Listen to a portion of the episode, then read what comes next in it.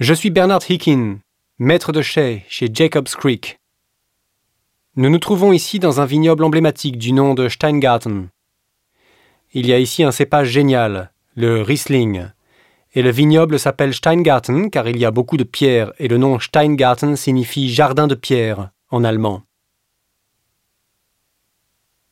Le vignoble en lui-même est très rocheux et le sol est très maigre. C'est un sol maigre et très peu profond qui repose sur de la roche de schiste.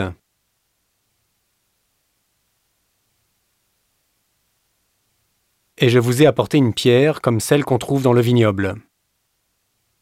On voit le type de pierre, le schiste, qui donne véritablement son nom au vignoble. Ce que cela signifie, en fait, c'est que les vignes elles-mêmes ont la vie dure. Le Riesling doit lutter sur un profil aussi rocheux. Et comme vous pouvez le voir derrière moi, les cèpes peuvent avoir 20 ou 30 ans et rester encore relativement petits. Et on en obtient seulement deux ou trois grappes par cep. Mais bien entendu, pour la vinification, cela signifie que nous obtenons un vin avec des parfums intenses issus de ces grappes. Des notes minérales, de citron vert, d'agrumes, et une grande acidité naturelle parce que le vignoble se situe à 450 mètres au-dessus du niveau de la mer.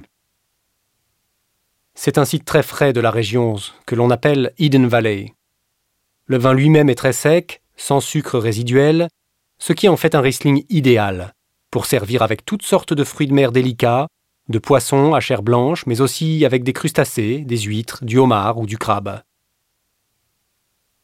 Le Riesling Steingarten est donc aussi bon jeune qu'après vieillissement en bouteille, et il pourra se conserver pendant 15 à 20 ans pour développer de superbes parfums de miel et de pain grillé. Ça, c'est le Riesling Steingarten.